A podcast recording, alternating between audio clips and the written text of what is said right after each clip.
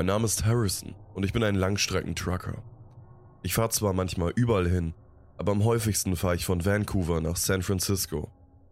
Meistens ist es eine einfache Fahrt, wenig Herausforderung. Am liebsten fahre ich in der Nacht, denn dann gibt es weniger Verkehr.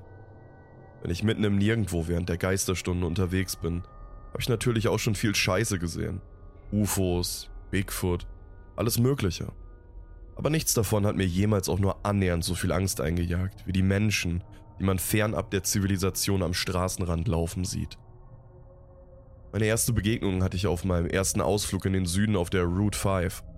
Es war eine Frau in einem blauen Sommerkleid, die bei Vollmond am Straßenlang entlang schlenderte, ohne sich um irgendwas zu kümmern. Wir waren auf einer Strecke, die meilenweit von allem anderen entfernt war, und ich war das erste Fahrzeug auf der Straße, das sie wahrscheinlich seit der Dämmerung gesehen hatte. Sie sah aber nicht einmal auf, um mich zu begrüßen. Stattdessen ging sie einfach mit einem leeren Lächeln weiter. Ich schätzte sie als ein Hippie vom Oregon Trail ein, die auf einem nahegelegenen Campingplatz etwas zu sich genommen hatte, setzte meine Fahrt fort. Aber sie war nur die erste. Nicht bei jeder Fahrt entdeckst du sie, aber manchmal sieht man ein Paar auf einer einzigen Tour. Das fand ich schon immer seltsam, weil man sie tagsüber nie zu sehen scheint. Oder vielleicht sieht man sie doch, aber sie stechen in der Sonne nicht so sehr hervor. Aber wenn du erst einmal weißt, dass sie da sind, fallen sie dir auf jeden Fall auf, wenn du im Dunkeln weit weg von der Zivilisation fährst. Die anderen Trucker nennen sie Mondwanderer, aber ich bevorzugere Schulterwanderer, denn dort sind sie immer. Fast wie Züge auf einem Gleis laufen sie auf der kleinen weißen Linie dahin, wo sie hinwollen. Es gibt sie in verschiedenen Formen und Größen. Männer, Frauen, groß, dick, hässlich, hübsch, einfach Leute, wie du sie überall sehen würdest. Klar, sie sind unheimlich, aber lange Zeit habe ich ihnen keine Beachtung geschenkt, sondern sie nur gelegentlich in dem Bruchteil einer Sekunde bemerkt, wenn ich an ihnen vorbeifuhr. Aber eines Abends, vor ein paar Monaten, fuhr ich an etwas vorbei, das wie eine alte Dame aussah. Sie trug einen Krankenhauskittel und wirkte wie jemand aus der Todeszelle. Eingesunkene, lebensüberdrüssige Augen, krauses, weißes Haar und blasse Haut. Sie lächelte so, als hätten ihre Enkelkinder ihren Namen gerufen. Sie schlurfte langsam die Seitenstreifen entlang. Als ich sie ansah, konnte ich mir das Geräusch ihrer Krankenhausschuhe vorstellen, die über die kiesige Straße glitten. Ich wollte weiterfahren, weil, ja, um ehrlich zu sein, war sie mir nicht geheuer. Aber verdammt, sie erinnerte mich an meine eigene süße Oma, Gott hab sie selig. Also brachte ich meinen Wagen langsam zum Stehen, nahm die Taschenlampe aus dem Handschuhfach und stieg aus dem Fahrzeug. Ich hörte sie kommen, bevor ich sie sehen konnte, da ich wegen der langen Haltezeit schon ein paar Meter vor ihr gefahren war. Scharren, scharren, scharren.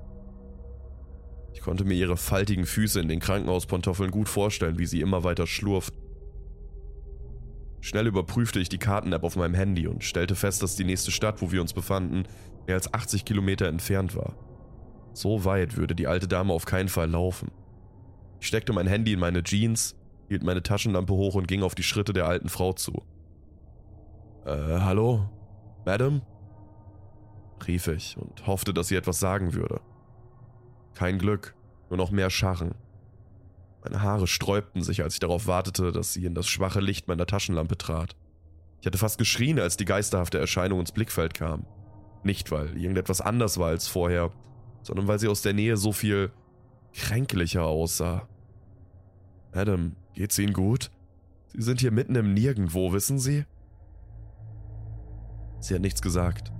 Sie lächelte nur und ging immer weiter. Jetzt klopfte mein Herz heftig. Sie ist einfach senil.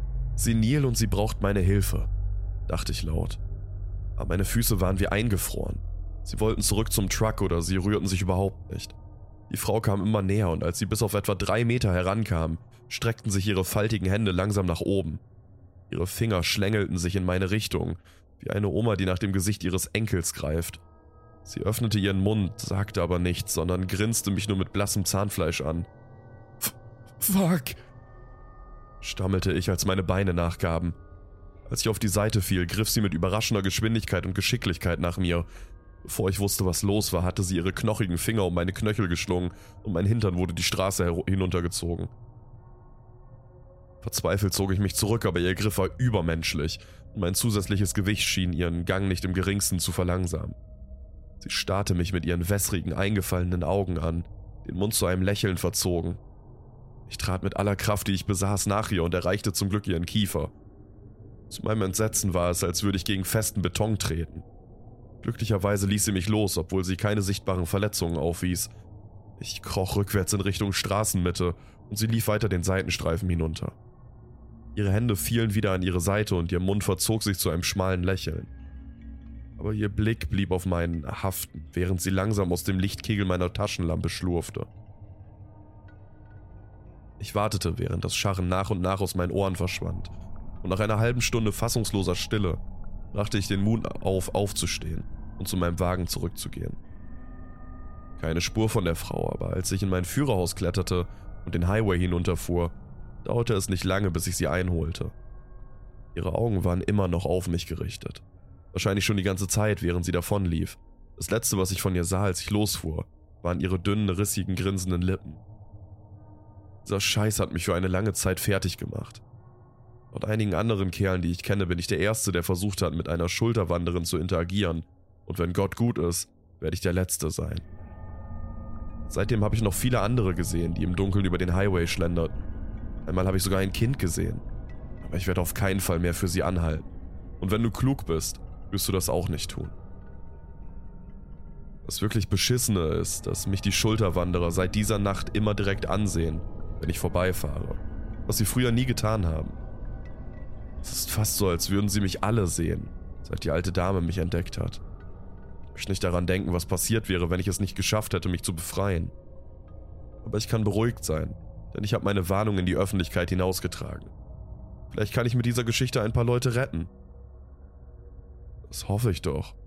Oder?